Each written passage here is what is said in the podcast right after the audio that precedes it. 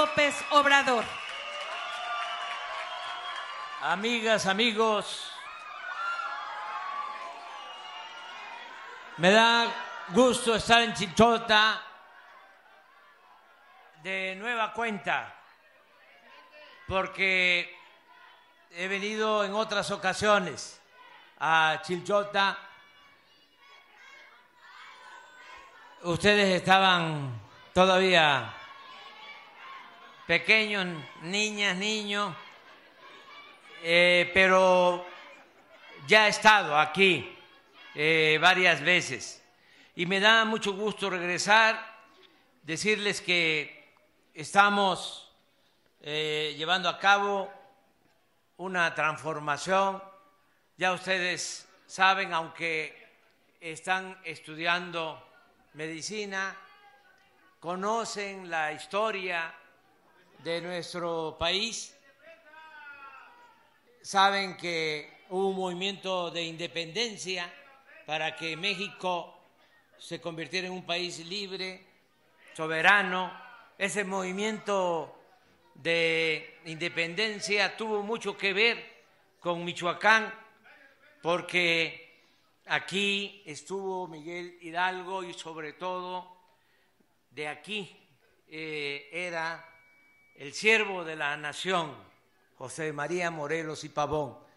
Los dos curas buenos, rebeldes, eh, llevaron a cabo ese movimiento, no solo para que México se convirtiera en un país libre, independiente, soberano, sino también, y eso es lo más importante de estos dos padres de nuestra patria, lucharon por la justicia. Hidalgo fue el primero en proclamar la abolición de la esclavitud. Y Morelos escribió un documento que se conoce como los sentimientos de la nación. Y en ese documento, hace un poco más de 200 años, decía que se modere la indigencia y la opulencia, es decir, que haya igualdad. Y decía Morelos que se eleve el salario del peón. Fíjense de manera sencilla cómo planteaba de que había que aumentar el salario. Si se le pide ahora a un economista que resuelva cómo explicar o plantear lo del aumento del salario, se llevaría mínimo una hoja o dos o tres o un tratado. Y Morelos lo resolvió con unas cuantas palabras, que se eleve el salario del peón. ¿Qué otra cosa decía Morelos? Que se eduque al hijo del campesino, al hijo del barretero, que eran los barreteros los que trabajaban en ese entonces en las minas, los obreros de las minas, mineros. decía que se eduque el hijo del campesino y el hijo del barretero como al hijo del más rico hacendado. La igualdad en la educación. Y decía que haya tribunales que defiendan al débil de los abusos que comete el fuerte. Eso era Morelos, Michoacán. Luego hubo otro proceso de transformación que se conoce como la reforma y la defensa de nuestra nación porque nos invadieron los franceses. Y en esa segunda transformación también los michoacanos. Un hombre brillante, Melchor Ocampo, que era asesor de Benito Juárez. Un hombre con principios, decía, eh, me quiebro, pero no me doblo.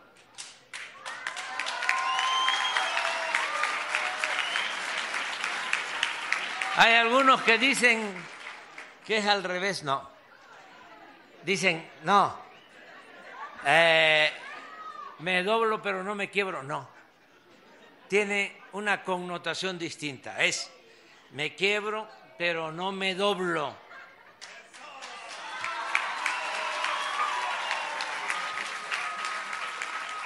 Y luego hubo una tercera transformación, que fue la revolución, y también los michoacanos, dos importantísimos.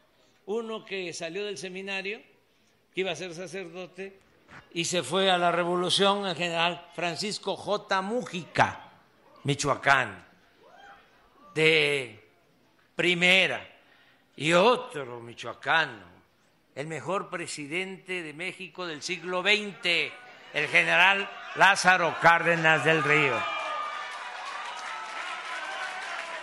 Entonces, tres transformaciones y nosotros estamos llevando a cabo la cuarta transformación de la vida pública del país.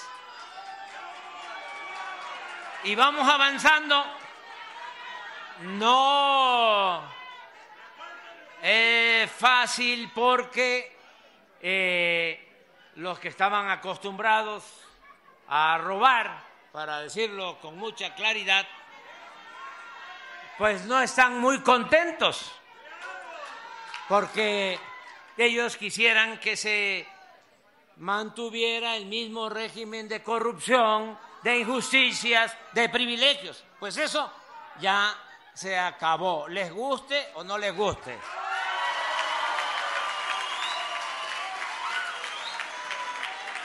¿Y por qué se necesita la cuarta transformación? Porque se requiere, se requiere que haya una mejor distribución del ingreso, de la riqueza. No es posible que estemos como en la época en que Morelos pedía que se moderara la indigencia y la opulencia. Ahora hay una monstruosa desigualdad económica y social heredada por los 36 años del llamado periodo neoliberal o neoporfirista, que dejó esa política neoliberal o neoporfirista, pues unos pocos, una minoría que aparece en la lista de los hombres más ricos del mundo, pero millones de mexicanos en la pobreza. Y no hubo un estallido tan eh, estrendoso, no hubo una crisis mayor porque la gente, sobre todo los jóvenes, prefirieron emigrar. Imagínense, no había oportunidades para los jóvenes, ni estudio, ni posibilidad de trabajo. Y muchos decidieron irse a buscarse la vida a otras partes. Fíjense lo que hicieron nuestros paisanos, migrantes, michoacanos y de todo México, que son como héroes vivientes. Ahora están enviando a sus familiares 60 mil millones de dólares al año. 60 mil millones de dólares. Eso es lo que estimamos para este año. Va a ser un récord. Eso llega a 10 millones de familias, como 7 mil pesos mensuales por familia. Entonces eso, aún con la pandemia, ayudó mucho cuando más se necesitaba, porque no hubo una crisis de consumo. La gente tuvo lo básico no le faltaron los alimentos.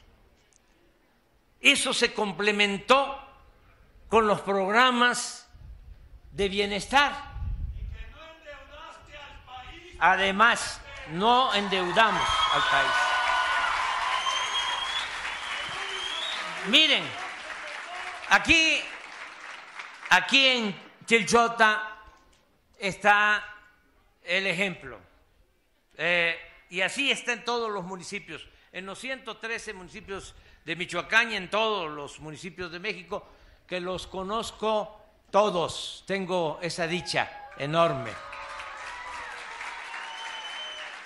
Miren, aquí en Chinchota hay 24 jóvenes que están en el programa eh, Jóvenes Construyendo el Futuro, que se les da un apoyo para que trabajen como aprendices.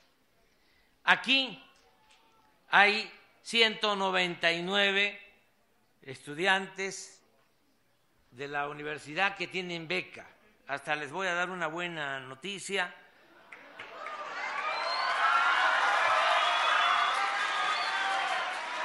Porque estaban recibiendo 4.900 bimestrales, ¿no? Ahora van a ser, a partir del primero de enero, 5.150.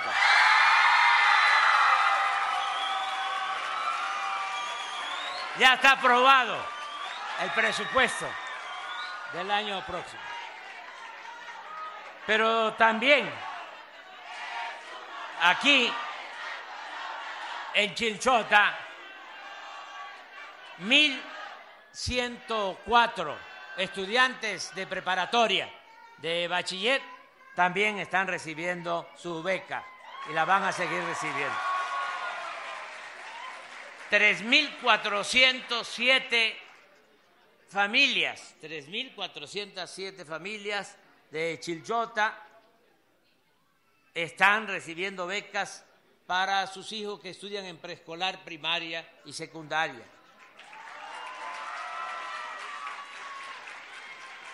Está esta universidad eh, que de una vez les voy a decir, para que yo continúe, eh, se va a ampliar. Estoy muy satisfecho con los maestros. Eh, lo que están haciendo, el director, rector.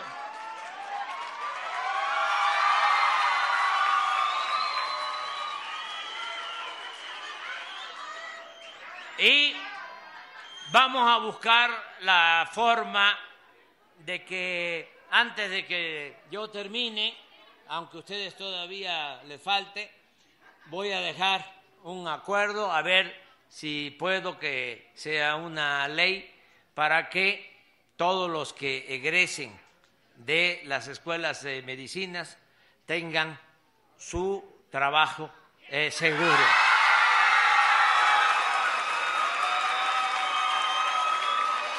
Y miren, eso no crean que este, es muy difícil de lograr. Les voy a explicar. Estos irresponsables neoliberales lo que hicieron es que cerraron las puertas a los jóvenes que querían estudiar medicina. Muchos de ustedes lo saben, que presentaban examen y eh, les rechazaban con la mentira de que no pasaban el examen de admisión. Pues eso no era cierto. No es que no pasaran el examen de admisión, es que no había cupo porque no había presupuesto para las universidades públicas. Ponían un examen de 125 preguntas y decían en la UNAM o en cualquier universidad, eh, tenemos eh, 20 mil solicitudes de ingreso pero nada más podemos aceptar a dos mil. No tenemos posibilidad de más. Tenemos que rechazar a 18 mil.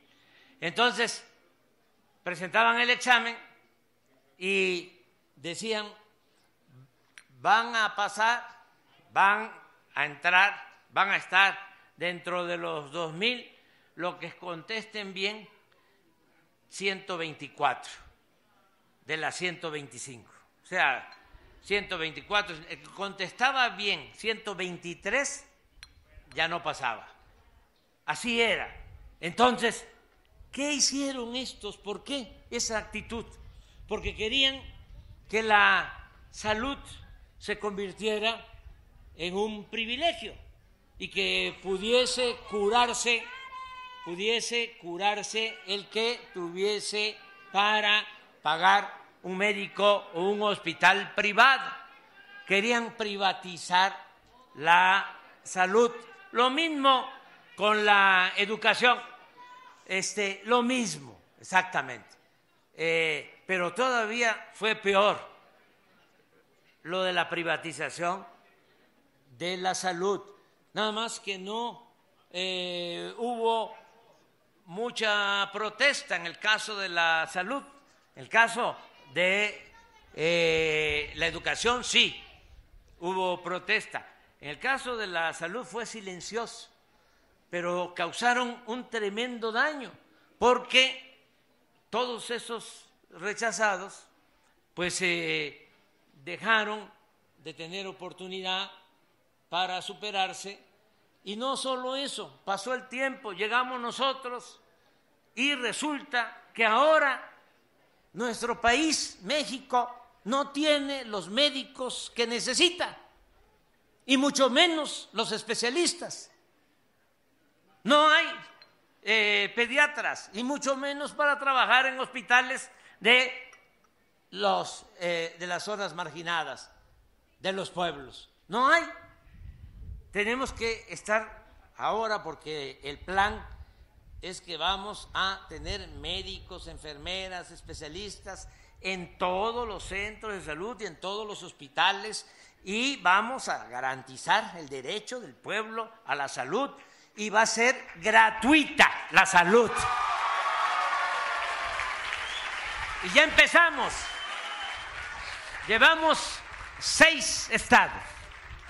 Se los puedo, los puedo eh, describir. Es Nayarit, eh, es eh, Colima, es Tlaxcala, Baja California Sur, es Sonora y es Sinaloa. Y vamos a estar en Campeche, vamos a hacer lo mismo en Veracruz, y en Guerrero. Vamos a tener de 9 a 12 estados ya, pero esto significa con todos los médicos, eh, dos turnos y también sábado y domingo, porque este, también se enferma la gente el sábado y el domingo.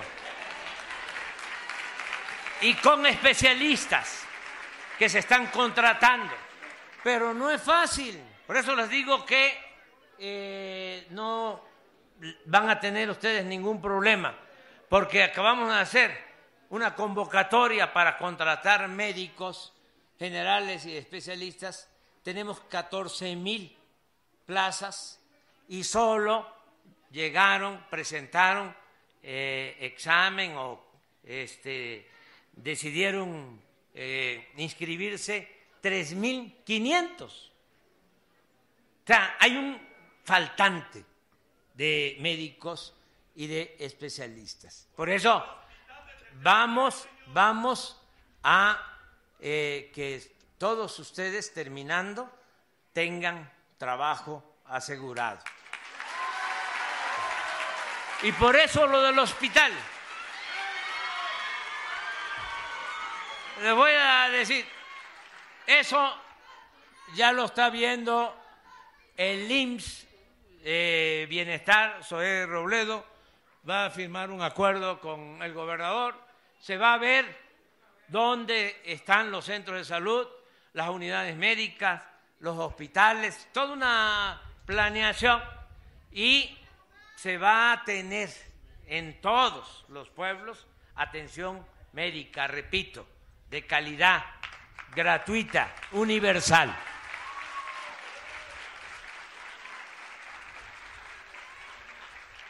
Por eso eh, me siento muy contento el que se tenga esta escuela. Eh, teníamos 145 eh, sedes del sistema eh, de educación superior Benito Juárez.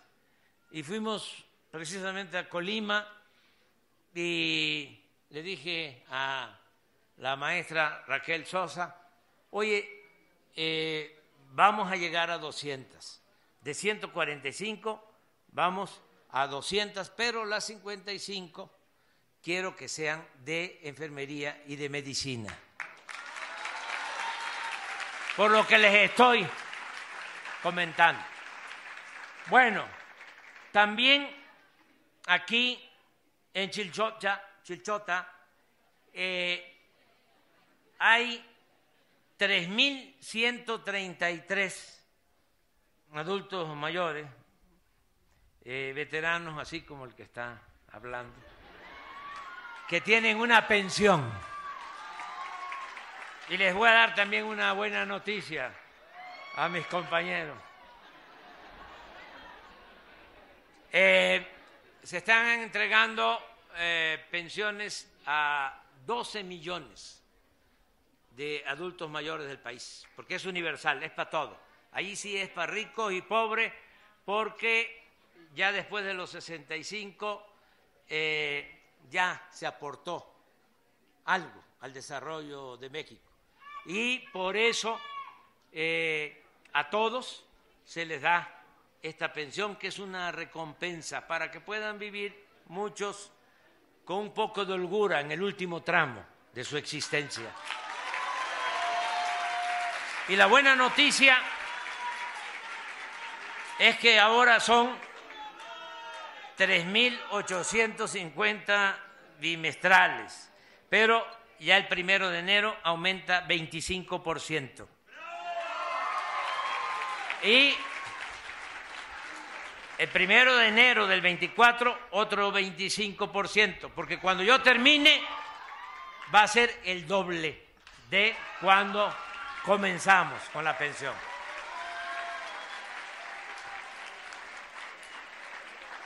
En Chilchota también hay 286 niñas, niños con discapacidad que reciben su pensión. Aquí también hay 268 niñas y niños de madres solteras que están recibiendo becas.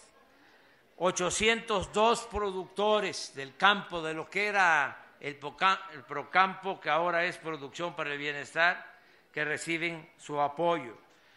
Vamos a seguir eh, con los precios de garantía en maíz, en arroz, en frijol, en leche y ya está por anunciarse eh, los cambios y los aumentos en los precios de garantía para alimentos básicos, para que los productores vean compensado su esfuerzo.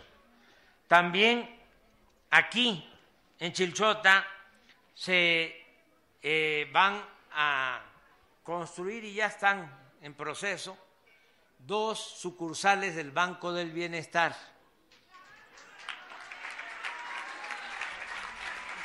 ¿No tienen una tarjeta por ahí de las del bienestar? A ver, páseme una.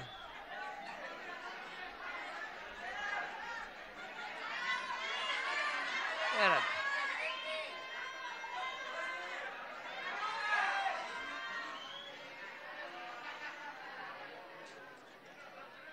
Los adultos mayores, las personas con discapacidad, niñas, niños, los becarios, los estudiantes, los eh, productores, todos van a tener esta tarjeta y eh, van a ir a la sucursal del Banco de Bienestar y van a sacar lo que por derecho les corresponde.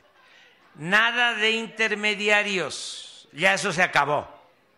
Nada de que yo soy de la organización independiente Lázaro Cárdenas y dame a mí el dinero, yo se lo voy a entregar a la gente. No, primo hermano, ya eso se acabó. Porque no llega. O llega con moche, con piquete de ojo. Y por eso respaldo a Alfredo para que los maestros todos reciban su pago con tarjeta, que no haya intermediarios. Porque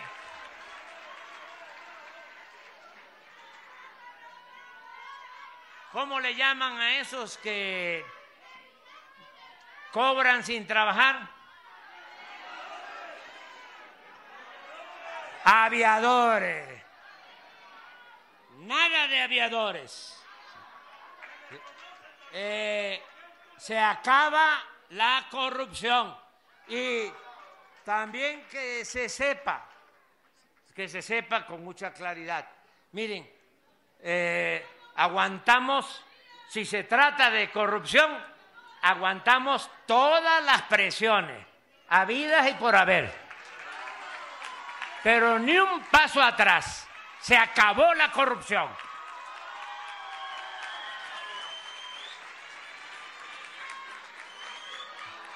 Nada de que, oye, si no me das, habían organizaciones campesinas que se llevaban al año hasta 20, 30 mil millones de pesos. ¿Eh? Eh, ¿Y creen que le llegaba ese apoyo a los campesinos? No. Se quedaba en los líderes que se convertían en potentados como políticos corruptos, caciques, con caballos pura sangre, ranchos, que se vayan al carajo. Eso se acabó.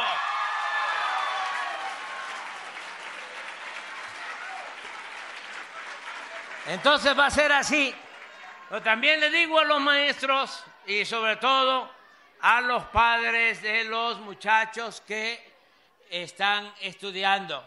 Nosotros no somos represores. Le voy a pedir al gobernador de Michoacán, le estoy pidiendo a Alfredo de que revise el asunto de los tres jóvenes o cuatro, los que sean, que están detenidos para que se les libere.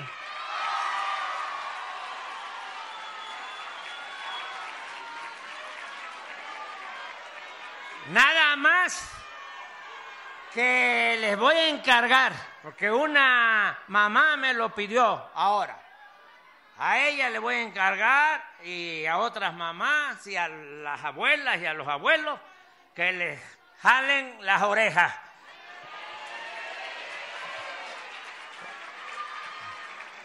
Nada de que este cierro la carretera, pues no solo cierro la carretera sino que le voy a prender fuego a un camión. No, eso no. ¿Saben cómo luchaba Gandhi?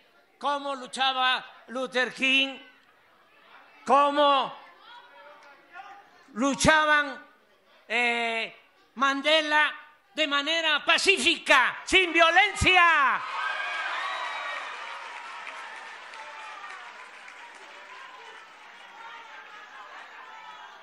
La no violencia es una forma de lucha, la resistencia civil pacífica. ¿Ustedes creen que yo no luché? Desde hace 30, 40 años luchando, pero nunca caímos en una provocación porque un dirigente puede poner en riesgo su vida, pero no tiene el derecho de poner en riesgo la vida de los demás.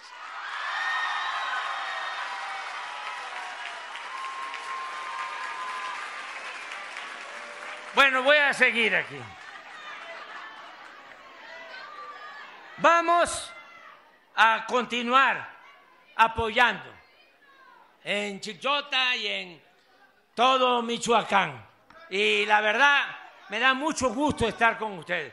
Decía Salvador Allende, voy a recibir el día 23 al presidente Bori de Chile, jovencito, acaba de entrar. y decía eh, el presidente Allende que yo lo admiro mucho porque lo asesinaron, hubo un golpe de Estado en 1973 y yo estaba entrando a la universidad. Y nos dio mucho sentimiento cuando nos enteramos de que así como al apóstol de nuestra democracia, Francisco y Madero, lo habían asesinado.